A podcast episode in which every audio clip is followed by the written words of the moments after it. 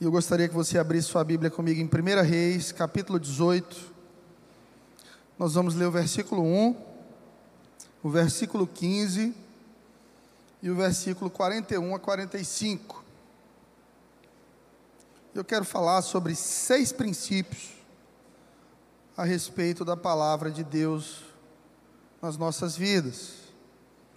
Versículo 1, capítulo 18 de 1 Reis, diz assim: e sucedeu que, depois de muitos dias, a palavra do Senhor veio a Elias, no terceiro ano, dizendo: Vai, apresenta-te a Cabe, porque darei chuva sobre a terra. Versículo 15. E disse Elias: Vive o Senhor dos exércitos, perante cuja face estou que deveras hoje me apresentarei a ele. 41 a 45. Então disse Elias a Acabe: Sobe, come e bebe, porque há ruído de uma abundante chuva.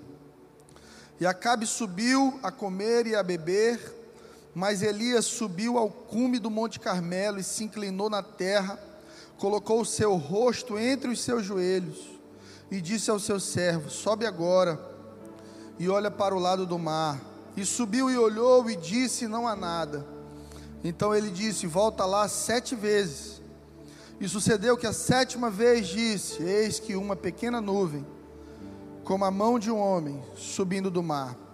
Então disse ele: Sobe e diz para Acabe: Aparelha o teu carro e desce, para que a chuva não te impeça. E sucedeu que, Entretanto, os céus se enegreceram com nuvens e vento, e veio uma grande chuva. Primeiro princípio sobre a palavra do Senhor, sobre o poder da palavra que nós precisamos atentar nessa manhã é: ouça somente a palavra do Senhor. Elias se relacionava com Deus, e se movia por direções de Deus para viver o sobrenatural. Um detalhe aqui nesses versículos que nós lemos, até que viesse uma grande chuva, e entenda, foram três anos sem chover. Elias libera uma palavra que fecha os céus daquela região inteira, e o rei e todo o povo vão pagar o preço de viver debaixo da palavra do profeta. E agora aqui, depois de três anos, como a gente leu no versículo primeiro, no terceiro ano, veio o que para a vida de Elias? No terceiro ano veio a palavra do Senhor. A palavra do Senhor não vem na hora que nós queremos, vem na hora dele o rema, algumas autorizações, permissões para avançar. Olha só, Elias e o povo estavam num lugar difícil. Deus tira Elias de Gileade. Lembra daquela música da Ana Paula, um bálsamo em Gileade? Gileade era um lugar confortável, um lugar bom. Tira de Gileade e agora Elias vai pra, passar por dois lugares difíceis. O primeiro é a caverna. Ninguém gosta de estar na caverna. Porque caverna é escuro. Caverna é frio. Não é um lugar confortável. Depois ele vai para a casa de uma viúva que não tinha muito recurso, mas que vive um milagre porque recebe uma palavra do Senhor através da vida do profeta Elias. Mas foram três anos até que a palavra do Senhor viesse ao profeta. Você precisa aprender a esperar a palavra do Senhor vir até você.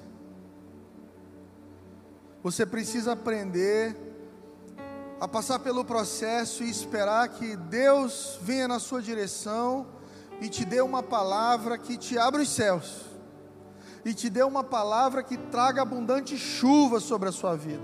O problema, gente, é que Deus vai falar no Kairos e não no Cronos. Deus vai falar no tempo dele, não no seu. E muitos de nós ficamos ansiosos. Deus precisa me dar uma resposta. Deus precisa mudar essa situação na minha vida. Deus, eu não aguento. O Senhor precisa intervir. O Senhor precisa mover. E Deus está lá, soberano no trono, porque Deus não se move por necessidade. Se Deus se movesse por necessidade, não haveria fome na África. Deus se move por propósito. Deus se move por propósito. Para de correr atrás da palavra do Senhor. Deixa ela te encontrar. Que às vezes quando a gente quer dar um passo do nosso coração, a gente fica indo atrás de pessoas que possivelmente vão nos dar uma palavra. A ansiedade de ter um rema de Deus vai te fazer correr atrás da palavra de Deus e receber palavra de homens ou até do diabo. É gente que está namorando errado com a pessoa errada, vivendo um relacionamento difícil, mas vai atrás de profeta para receber palavra profética para casar. Aí casa e se lasca. Eu lembro de uma jovem que eu cuidava, e eu era pastor é, com dois anos de, só. E alguém me disse assim: Olha, essa, essa menina, pastor, e ela é muito preciosa para nós. Ela começou a namorar pela internet e o rapaz é estranho. Tem 20 dias que eles se falam e ele já pediu ela em casamento. Eu achei estranho demais. E já se conheceram? Não, nunca se conheceram pessoalmente, só por vídeo. Mas ele disse para ela que recebeu uma palavra profética de uma profeta que ela era a escolhida dele. E ela carente, meu irmão, 20 anos orando para casar. Ela disse: É, esse é profeta mesmo, vou casar. E eu conversei com ela, tentei ajudá-la, mas Provérbios diz assim: corrija o tolo e se torne inimigo dele. Quando você corrige o tolo, ele não quer ouvir ninguém, só a vontade, a emoção, o desejo dele. Ela casou com aquele rapaz, saiu da igreja, zangada porque eu disse que não era certo. E depois de três meses de casada, a menina estava grávida já, engravidou no namoro, nasceu a criança, e nós soubemos que ele estava fazendo ela em cativeiro, não deixava ela sair de casa. Quando ela ameaçava contar para a família que ela estava vivendo violência doméstica, ele colocava o bebê para fora da sacada e dizia que ia jogar. E ela viveu assim um tempo muito difícil, até que alguns parentes dela, policiais, descobriram que aquele jovem era um estelionatário, com mais de 30 cheques dados no, no mercado aí que voltaram, e que já havia casado três, quatro vezes com jovens assim e todas as jovens ele financiava caminhões e fazia empréstimos no nome delas, depois separava e deixava elas abandonadas. Mas eu, eu lembro que ela disse para mim que havia orado e que havia ido numa vigília e subido num monte, e a profeta tinha dito que aquele era o homem da vida dela profeta do Satanás profeta que diz o que você quer ouvir e não o que a palavra de Deus tem para te dizer. Eu aprendi que Deus tem três tipos de resposta para o homem: sim, não, espere. Muitas vezes Deus não vai te dizer nem para ir e nem para não ir. Deus vai dizer: espera, calma. E a palavra de Deus para Elias durante três anos foi: fica na tua, não faz nada. Você já orou para não chover, agora segura a onda, não vai chover. E um profeta, quando profetiza sobre o povo, se coloca debaixo da mesma palavra. A ansiedade de ter um rema de Deus em uma área da sua vida de necessidade pode fazer você ouvir a pessoa errada achando que é Deus. Se Deus não disse nada, então não se mova não vá atrás de alguém que te diga alguma coisa. Amém, igreja? A palavra de Deus vem no tempo certo de Deus, no tempo perfeito de Deus. E a Bíblia diz que a vontade de Deus é boa, é agradável, é perfeita. Então eu acredito que as coisas que vêm no tempo de Deus para as nossas vidas, elas são boas, são agradáveis e cheias de perfeição. Segundo ponto, espere a palavra. Diga comigo, espere a palavra. Elias esperou a palavra de Deus vir até ele. Foram três anos de espera. É tão difícil esperar quando a gente sofre. Imagina comigo Teresina sem chuva por três anos. Imagina comigo Piauí sem chuva por três anos. As fazendas, os produtores de produtos agrícolas sem chuva. Falta de chuva significa sequidão, fome, dor, pobreza. Foram três anos com a economia afetada por uma palavra profética. Mas Elias não inventou de dar uma segunda palavra até que a palavra do Senhor viesse sobre a vida dele. Porque o homem não precisa ter uma palavra. Eu não venho aqui em cima pregar a palavra do Fred para você, porque o Fred não tem palavra. Eu sou somente um eco da palavra de Deus. Um profeta alinhado com Deus. Ele é um eco da voz de Deus. Ele só repete o que Deus já estava falando. Por isso, nós, para termos uma comunidade sadia e uma vida com Deus sadia, precisamos aprender a esperar. Às vezes, Deus vai te tirar de Gileade e vai te colocar dentro da caverna, ou na casa da viúva. Você sabe o que viúva na Bíblia significa? Desamparo. Naquela sociedade, os homens eram produtivos e as mulheres organizavam a casa, cuidavam dos filhos. Então, quando o homem morria, as pessoas olhavam para aquela mulher e entendiam: agora ela está desamparada, vai precisar da ajuda de todo mundo. Era triste, era vergonhoso. Por isso, o apóstolo Tiago diz na carta dele que a verdadeira religião é cuidar dos órfãos e das viúvas. Ser religioso, segundo Deus, é amparar os desamparados. Aí Deus pega Elias, tira de Gileade, que é amparo, é bálsamo, é cura, e manda Elias para a caverna, que é escuridão, principalmente para Elias, que é alguém que já havia lutado com depressão algumas vezes, é um dos profetas da Bíblia que enfrentou severas depressões e transtornos mentais.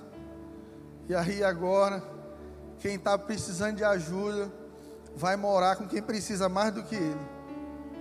Porque Deus é professor. Às vezes você está tão concentrado na sua dor, às vezes você está tão concentrado no que deu errado na sua vida, que Deus te apresenta alguém que está vivendo algo muito pior. Te diz assim: você tem para dar, você tem como cuidar de outras pessoas tira o foco da tua necessidade, tira o foco da tua dor, vai servir alguém que o céu vai se abrir sobre a tua vida. Esse pessoal doente, que adoece da alma, geralmente tem o foco da sua atenção completamente voltado somente para si. E aí começa a pensar só no que lhe falta só naquilo que não está dando certo para você, só naquilo que deu errado para você, só naquilo que ainda não aconteceu para você. Aí parece que o mundo está conspirando contra você. Quer uma dica? Vai no hospital. Entra lá na área oncológica, vai visitar os pacientes de câncer. Nós tivemos aqui no, no na quarta-feira, a Ludmila Ferber ministrando. E se você esteve aqui com a gente, você viu como ela está, tão magra, né? Lutando com um câncer que se espalhou para o pulmão, para o fígado e nos ossos.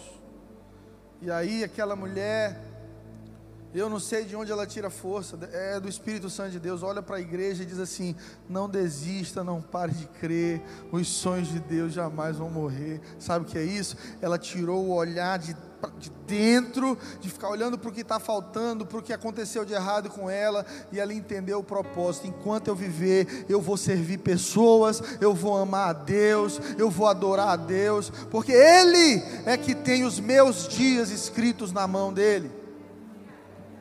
Tire o foco de você mesmo. Calma. Às vezes você está em um tempo de dificuldade, em um lugar desconfortável, mas o seu papel é esperar. Não tente resolver sua vida com suas próprias mãos. O preço pode ser muito caro. Na área relacional, na área profissional, tem gente que diz assim: quer saber? Eu vou inventar aqui um projeto, eu vou fazer, eu vou começar e acabou. Deus é comigo. Aí faz, quebra, quebra a cara, perde dinheiro, se ferra. Por quê? Porque não esperou a palavra do Senhor. Em Salmo 27, versículo 13 e 14, o salmista diz assim: Pereceria sem dúvida, se não cresce que viria a bondade do Senhor na terra dos viventes. Espera no Senhor, anima-te, e Ele fortalecerá o teu coração. Espera, pois, no Senhor. Quando você espera em Deus, Deus será a tua resposta, o teu galardão, a tua recompensa. Pereceria sem dúvida se não cresce que veria a bondade do Senhor na terra dos viventes. Espera no Senhor, te anima. Sabe para quem que o salmista está dizendo isso, igreja? para ele mesmo. O salmista está ministrando na vida dele mesmo, porque às vezes é importante a gente falar com a gente mesmo. Parece doido. Se você entrasse no meu banheiro enquanto eu tomo banho, você ia dizer assim: o pastor Fred, tem que tomar uns remedinhos aí para dar uma segurada. Porque eu, quando eu tomo banho, eu profetizo sobre a minha vida. Eu olho no espelho, eu digo, eu profetizo um corpo magro em nome de Jesus. Eu já estou vendo minha barriga de tanquinho. Agora está parecendo uma caixa d'água, mas um dia será um tanquinho. Tem dia que eu não estou bem. Eu digo para mim mesmo: calma, calma. Deus te trouxe até aqui. Deus te trouxe até aqui. Ele vai terminar a boa obra que ele já começou. Confia, Fred. Descanse teu coração. Deus não te trouxe até aqui para te abandonar. Esse é só um tempo difícil. Esse é só mais um processo que Ele tem contigo. Isso é só um tempo de céu fechado. Mas a mãozinha, a nuvem do tamanho da mão de um homem está lá. E ela aponta para uma nova estação. E ela aponta para uma grande chuva. Aleluia. Deus está dizendo hoje aqui para algumas pessoas: espera Seja humilde. Não tenta resolver na força do teu próprio braço. Não tenta resolver na força do teu próprio braço. Espera e confia no Senhor. Terceiro ponto. Muitas pessoas querem realizar grandes coisas no reino e tomar grandes decisões sem uma palavra do Senhor. E aí, meu irmão, fica sozinho. Quando você decide sem consultar a Deus, é você quem vai pagar a conta. Tem uma frase que os pastores americanos dizem que é God's will, God's bill. Ou seja, vontade de Deus, a conta é de Deus. Se Deus tem um projeto para a tua vida, Ele vai pagar a conta. Se Deus mandou você fazer um curso, vai te dar provisão, vai te dar força para concluir esse curso. Se Deus te mandou casar com esse ser humano aí que você casou, aguenta firme, segura a onda na hora da crise, porque Ele vai dar o escape e vai usar essa crise para fortalecer vocês. Quando Deus dá uma palavra, Deus sustenta a palavra dele. Agora tem muita gente que quer realizar grandes coisas, e só decide da sua própria cabeça. Quer ser pastor, mas não tem uma palavra. Vai lá, se arrebenta. Ah, Deus, Deus me falou para eu abrir uma igreja, aí abre, só passa dificuldade. Essa semana mesmo, um jovem pastor mandou uma mensagem para mim no Instagram, pedindo socorro, pedindo dinheiro para pagar o aluguel da igreja. E aí eu liguei para ele para falar, ouvi, porque às vezes é golpe. E ele foi me contar toda a história da vida dele. Abriu uma igreja sem recurso, sem visão de gestão, sem cultura. Porque um pastor de São Paulo disse para ele: abre lá, vai lá. E agora está em dificuldade, devendo, porque as pessoas pressionavam ele para alugar logo um lugar. E a maioria dos que pressionaram para alugar o lugar não o ajuda a pagar o aluguel do lugar. Porque quando você ouve as vozes das pessoas ignora a voz de Deus, a conta é muito alta. A conta é muito alta. Mas quando Deus te chama, pode ser no meio de um deserto, Deus abre um caminho para você passar. Espere o rema de Deus. Você tem que ter uma palavra de Deus para as coisas fundamentais da sua vida. Tem gente que está prosperando, crescendo, está tudo sob controle, aí dá uma louca na cabeça, eu vou embora, eu vou tentar a vida em São Paulo, eu estou indo para os Estados Unidos, pastor, Portugal é muito bom de se viver, eu estou indo para Portugal, mas não orou, a esposa não sente paz, os filhos não querem ir, e vai, chega lá, está tudo errado.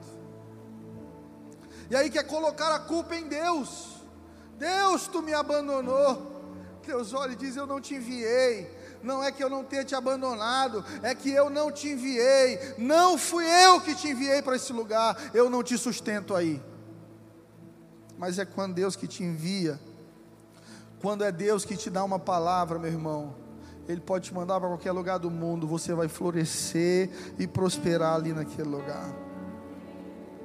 Tem mãe que se muda por causa do filho. Ah, meu filho está com uma oportunidade de emprego. Aí a mãe e o pai vão junto, porque são grudados demais. Aí chega lá na cidade para morar com o filho. O filho tem trabalho, tem os relacionamentos dele, tem a vida dele. Pai e mãe em casa sozinho, só brigando. Aí perde família, se divorcia, passa necessidade, entra em depressão, começa a lutar com ansiedade, começa a tomar remédio, simplesmente porque está fora do lugar. Simplesmente porque está fora do lugar. Não existe melhor lugar para nós do que estar debaixo da vontade de Deus. Alguém já me perguntou, Pastor Fred, o senhor pensa em ir embora de Teresina? Humanamente falando, eu amo essa cidade. Se eu puder passar minha vida aqui, eu passo. Mas se Deus disser assim, ei, bora, eu tenho outro lugar para ti agora. Meu irmão, dois minutos. Porque se tem um lugar que eu não quero estar, é fora da vontade de Deus para a minha vida. As pessoas olham tudo que Deus tem feito nessa igreja e acham que é fruto de trabalho humano. Sabe o que é isso aqui? Graça e está debaixo do propósito da vontade de Deus. Você quer ter uma vida que acelera, que vai rápido? portas se abrem, contratos são fechados, Deus manda o recurso que você precisa, tua família está bem, teus filhos estão bem, é porque Deus te colocou naquele lugar ali, porque aonde Deus está, há prosperidade, segurança e provisão.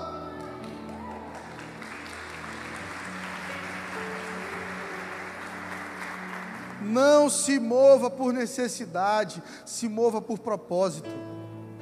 Aí eu vou largar meu emprego porque agora eu vou fazer curso tal. Deus falou? Deus te mandou ir? Ou você acha que é melhor? É muito distinto os dois caminhos. Quando Deus te diz para ir, Deus vai te sustentar. Não vai ser fácil, mas Deus vai te sustentar.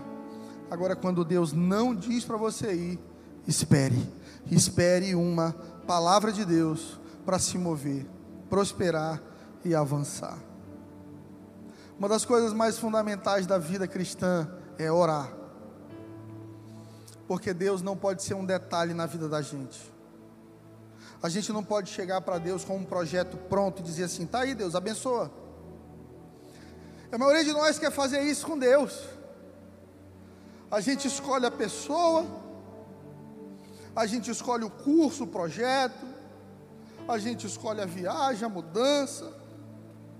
E a gente chega para Deus como se Deus fosse um Papai Noel, uma caixinha de promessas, ou um Deus daqueles deuses lá da Índia, que tem mais de dois milhões de deuses, que se você dá um sacrifíciozinho, Ele te abençoa. Deus não é assim. Deus é soberano e tem vontade. O Deus de Israel nos cria, e como diz Davi em Salmos, quando eu era uma substância informe no ventre da minha mãe, tu já me conhecia e tinha um propósito para a minha vida. E o que é pecado? Pecado é sair do propósito. Pecado é tudo que te tira do propósito. Tem gente que acha que pecado é só matar, roubar, destruir. Querido, quando você desobedece a Deus, quando Deus te chama para algo e você se move sem consultá-lo, você está pecando. Se você quer ter vida com Deus, se você quer nesse ano de 2021 ter uma vida abençoada, evitar conflitos desnecessários, evitar desgastes desnecessários, eu quero te dar uma chave que muita gente ignora dentro da igreja. Ore, ore, fale com Deus. A gente pergunta para todo mundo o que todo mundo acha, mas não pergunta para Deus. Mãe, o que tu acha? Pai, o que tu acha? Pastor, o que tu acha? Meu amigo, o que tu acha? Todo mundo vai dar opinião. Mas quem tem rema para a sua vida é o Deus Todo-Poderoso. Ore, ore. Porque quando a palavra de Deus vem sobre a sua vida, tudo muda. Danduque, missionário americano, ele diz que a vontade de Deus para a sua vida carrega três P's: paz, poder e prosperidade.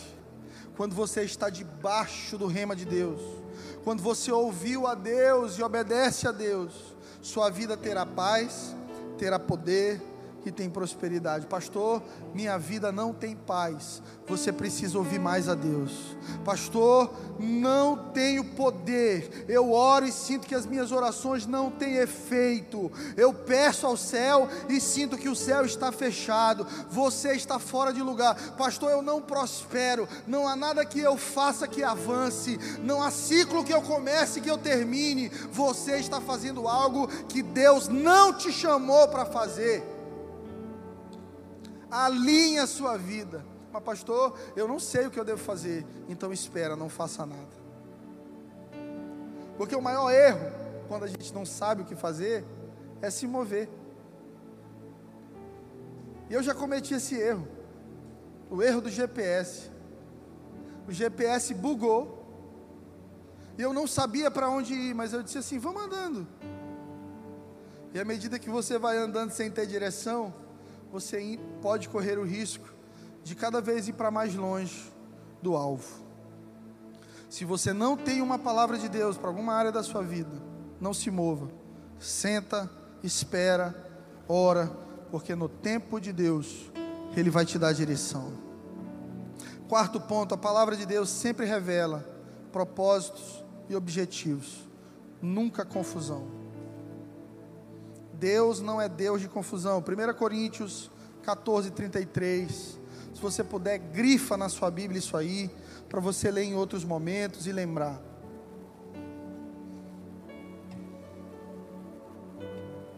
Primeira Coríntios 14, 33.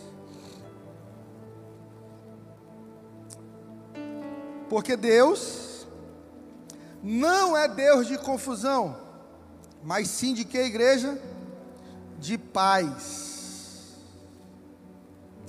Deus não é Deus de confusão, Deus é Deus de paz. Isso me faz entender que aonde há confusão, não há Deus. As áreas da sua vida que só há confusão, não há Deus. Você precisa chamar Deus para dentro do cenário.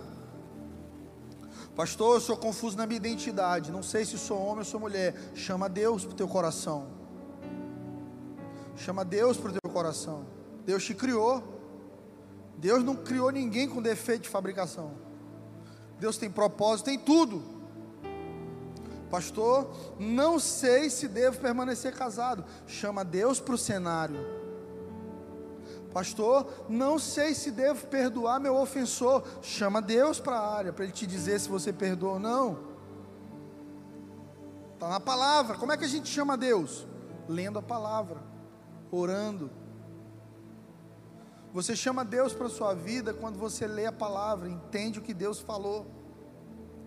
A gente está sempre querendo uma palavra profética. Do, Eis que decanta, te digo, meu servo te muda daqui para o Japão em nome de Jesus. Estou te vendo, eu vejo uma bandeira branca com uma bola vermelha atrás de você.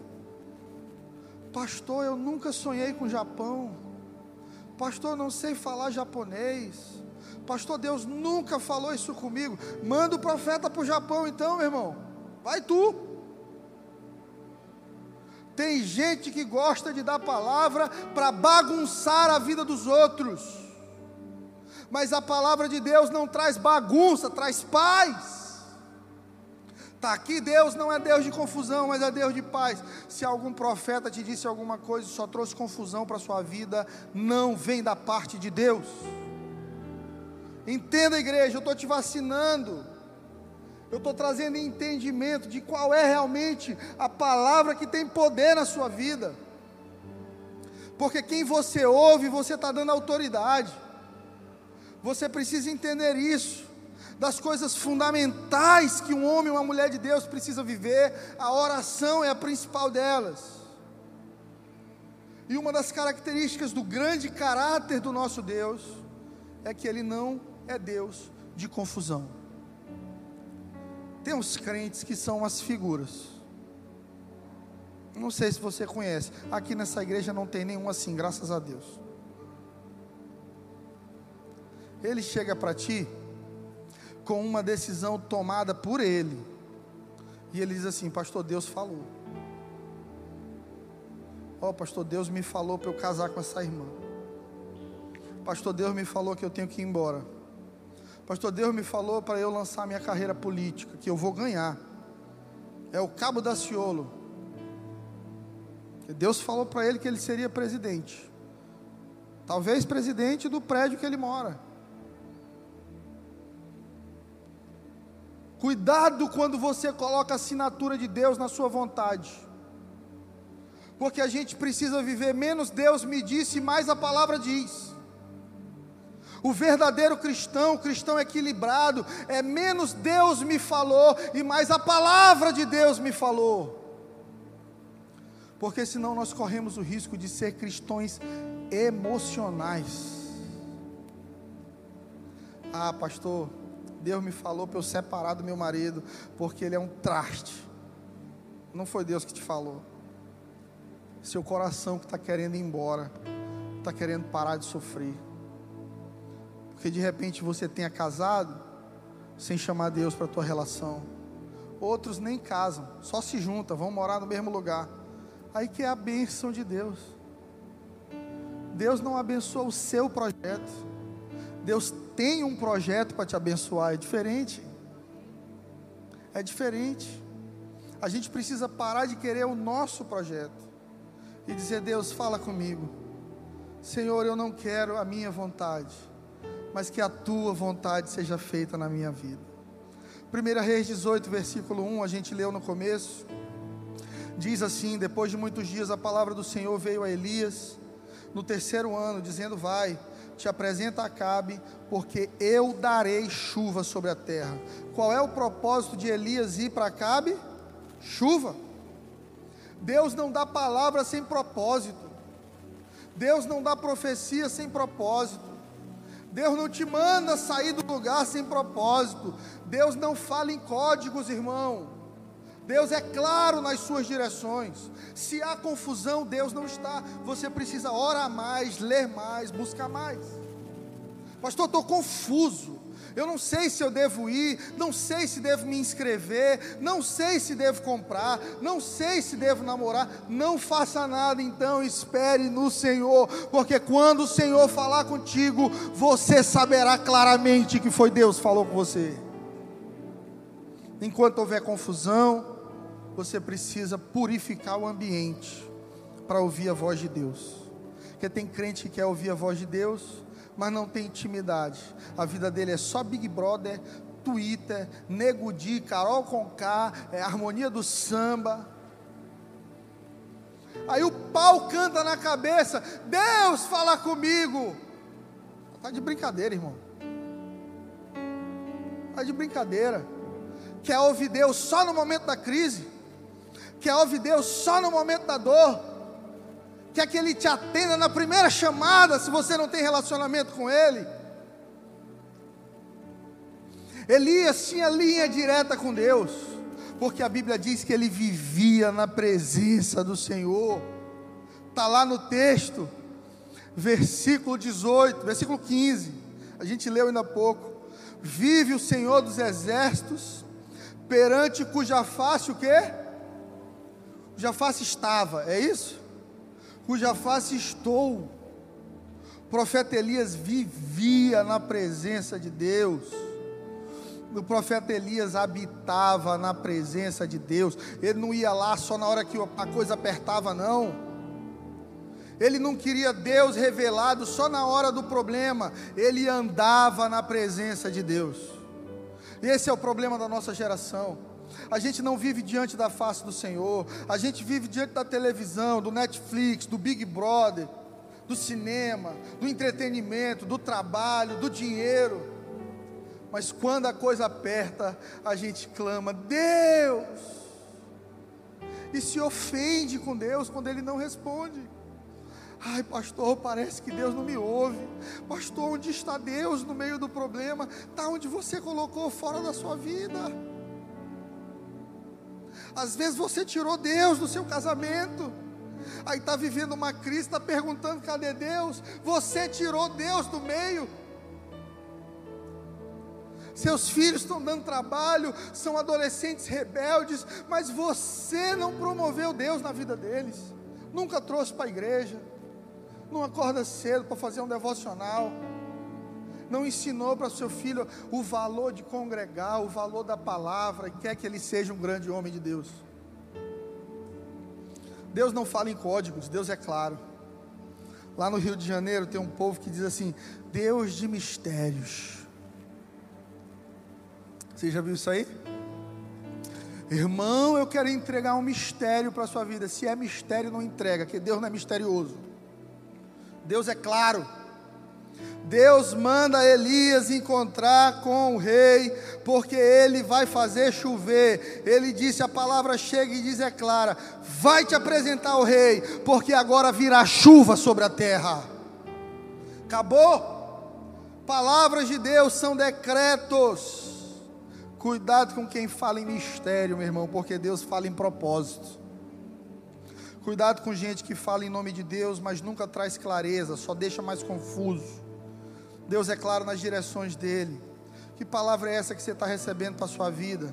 Tem clareza? Está te dando direção? Não? Então sai fora. Tem gente que quer conselho, mas não quer direção. Tem gente que quer conselho, mas não quer direção. Quando você pede conselho para alguém que você honra na sua vida, como autoridade espiritual, você está aberto a pessoa te dizer assim, não faz, e você cancelar tudo? Ou você só procura quem concorda contigo? Ou todo mundo que você procura tem que dizer, joia, isso aí mesmo, está certíssimo, faça desse jeito. Porque se você só busca quem concorda com você, então você não quer um Deus, você é o Deus. Tem gente que não quer conselho, que quer conselho, mas não quer direção. Pastor, eu quero me divorciar. Por quê? Incompatibilidade de gênio. Meu amado, não faça isso, permaneça, insista no seu casamento, traga Deus para dentro do cenário. A pessoa vai divorcia do mesmo jeito. Não queria direção, só queria conselho. Pastor, Deus me falou, eu vou embora da cidade. Pastor, Deus me falou, eu vou abrir uma empresa, eu vou sair da igreja. Se Deus te falou, te vira. Eu não vou discutir com Deus. Pastor é conselheiro. Pastor não é juiz de causa do povo, não. Por isso, quando as pessoas vêm para mim, que elas dizem assim, Pastor, Deus me falou, eu não digo mais nada. Está dito. Se Deus falou, Está dito. Eu não discuto com Deus. Não vou opinar e nem discutir. Mas a pergunta é: tua esposa está contigo nesse projeto?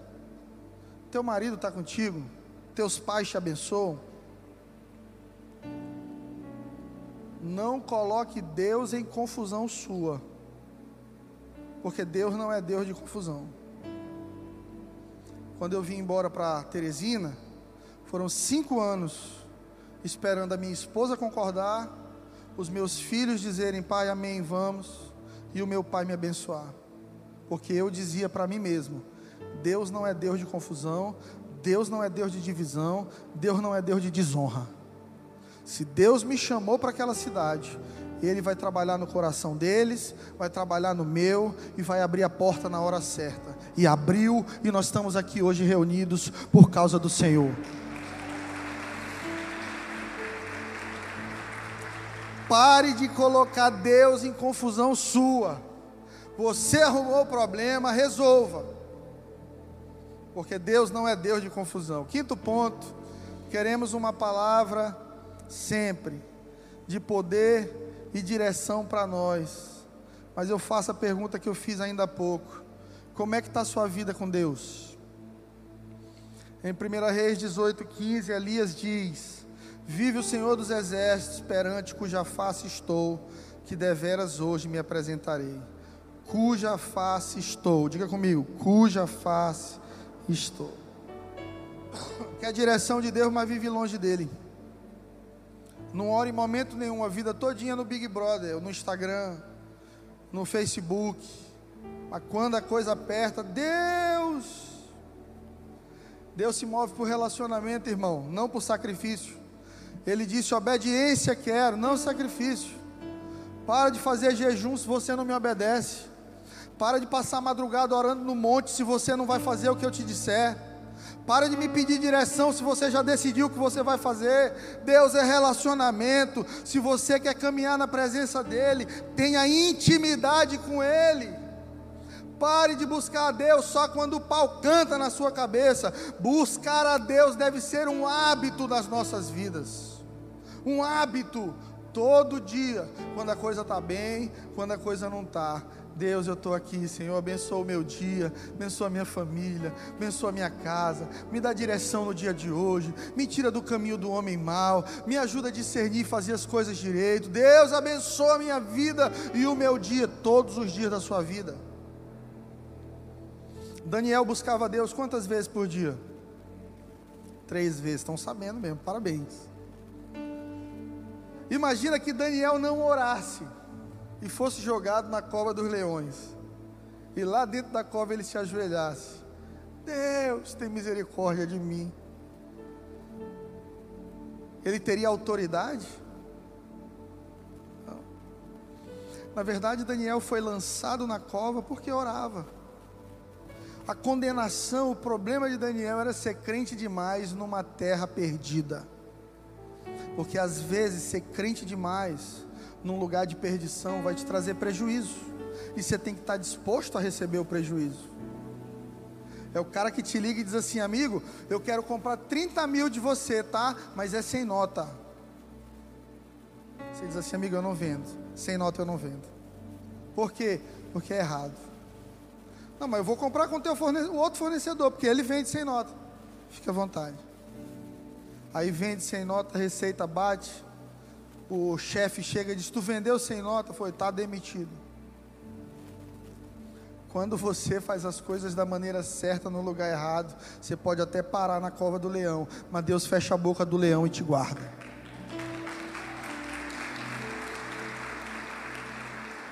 Fazer a coisa certa no lugar onde fazer o certo não é comum, vai te trazer prejuízo, mas Deus vai te guardar. A Bíblia diz que Daniel ficou ali na cova dos leões orando, e todos aqueles leões viraram um bando de cachorrinho, gente boa. Imagina, os leões ao redor dele, cara, a juba, a força, as garras. E Daniel sentado orando, dizendo: Deus, tu sabe, todo dia eu estou na tua presença, o Senhor me conhece. Não deixa eu ser envergonhado aqui, porque o Senhor vai junto. Deus guardou Daniel, e não somente guardou, como promoveu. Daniel se tornou um grande homem na Babilônia, reconhecido como alguém que servia a um Deus soberano. Sexto ponto para a gente terminar. Entre a revelação, entre a palavra rema de Deus para a sua vida e o propósito, o dia em que você vai viver a grande chuva, existe um caminho chamado processo.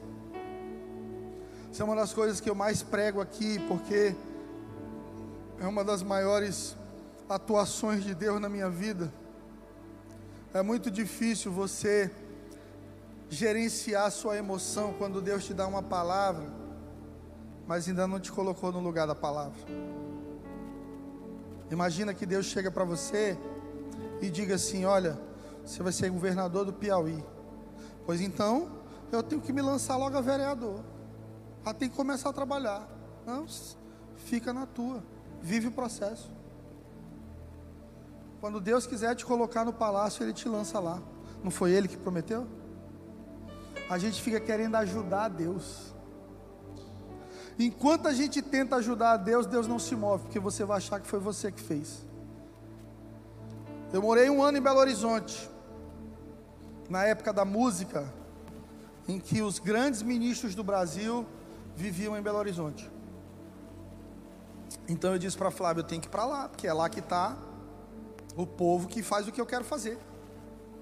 Deus mandou eu ir? Não. Quem queria ir?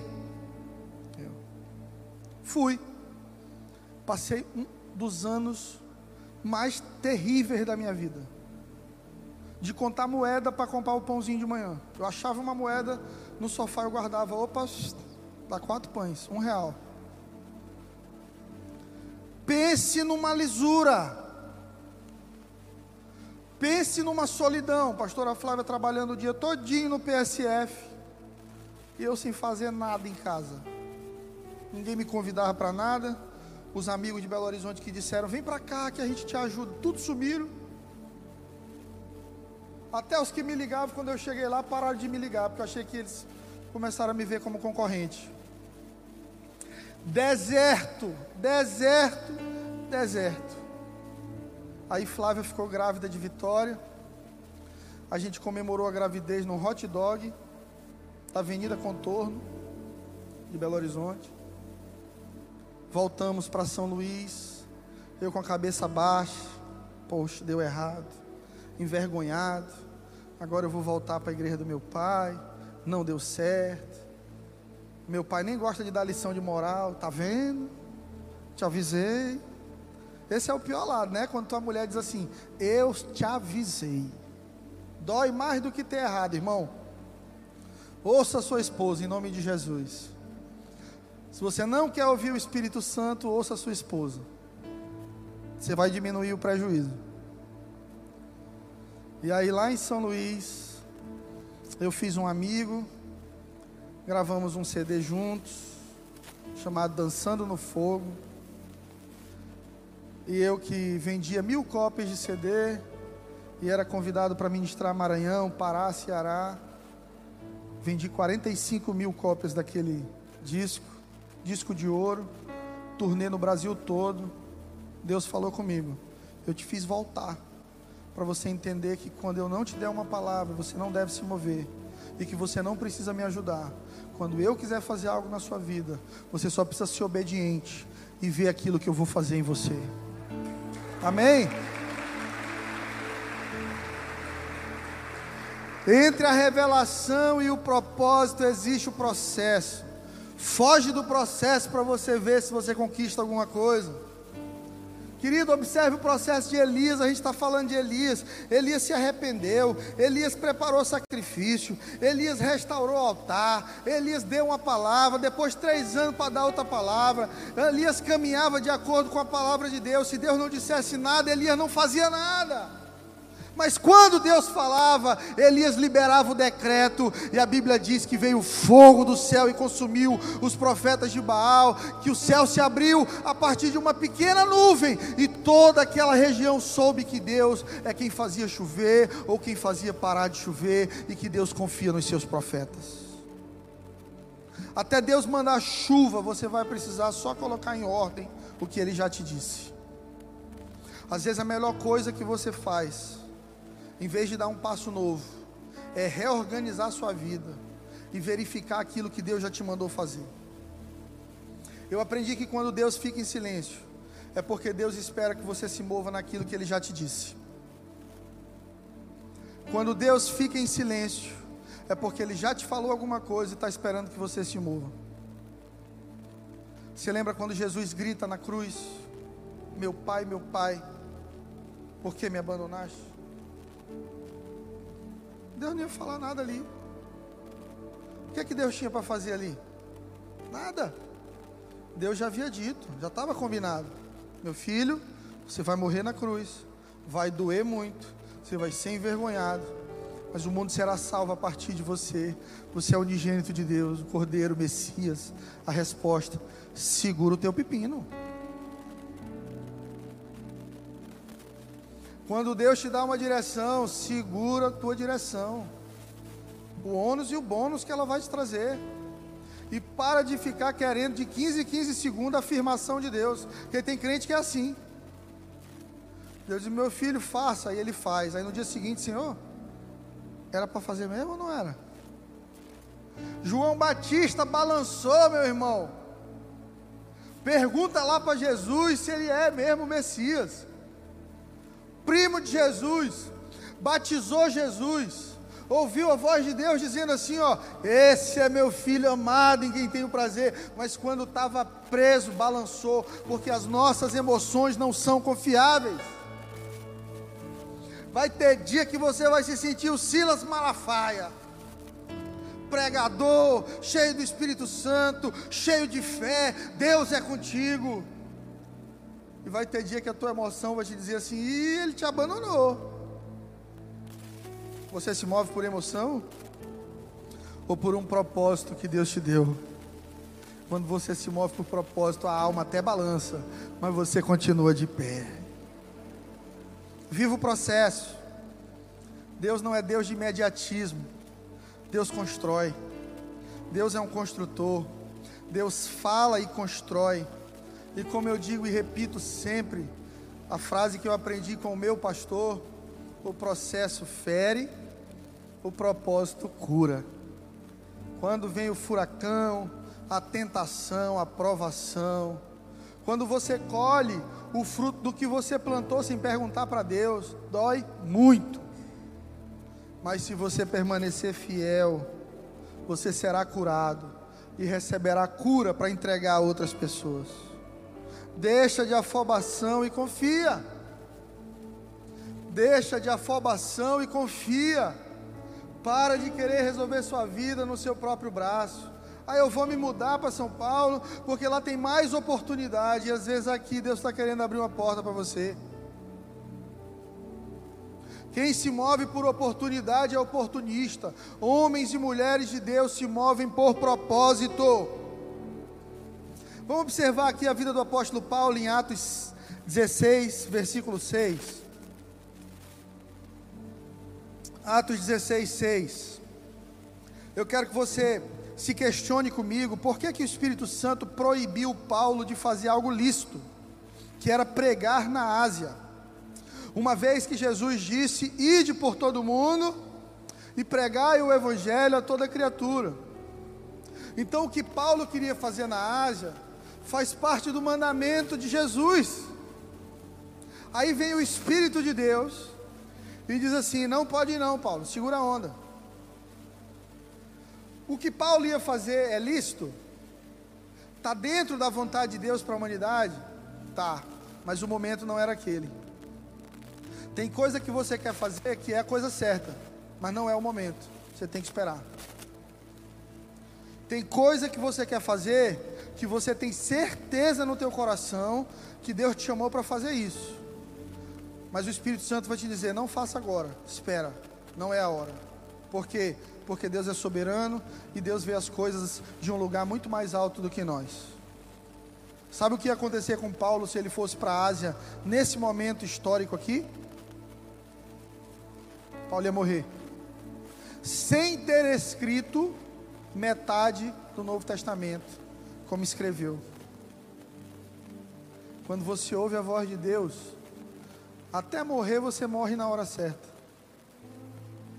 Você sabia que tem hora para morrer? Se não tivesse, Jesus não ressuscitava as pessoas. Bill Johnson diz que a maior revelação na ressurreição, quando Jesus ressuscitava as pessoas, quando Jesus ressuscitou, por exemplo, a filha de Jairo, era Jesus dizendo assim: nem todo mundo morre na hora certa. Esse aqui precisa continuar a história dele. Paulo ia morrer na hora errada, sem ter dado 100% do que Deus tinha para liberar sobre a vida dele. Olha o texto, Atos 16, 6. E passando pela Frígia e pela província da Galácia, foram impedidos pelo Espírito Santo de anunciar a palavra na Ásia. Pastor, eu sou chamado para ser pastor, é? Então espere a hora certa, espere um pastor dizer que você é pastor e uma igreja dizer que você é pastor. Tem gente que aluga um ponto, bota 50 cadeiras e começa a pregar, nada com nada. Aí passa perrengue, a mulher separa, os filhos criam ódio do que é a igreja, porque fez a coisa certa, na hora errada, da maneira errada. Pastor, Deus me falou que vai me levar para outras nações. Espera Deus te levar. Porque se você for sozinho, você vai sozinho. A conta é sua. Diga para quem está do seu lado a coisa certa, na hora errada, se torna coisa errada com Deus. É isso.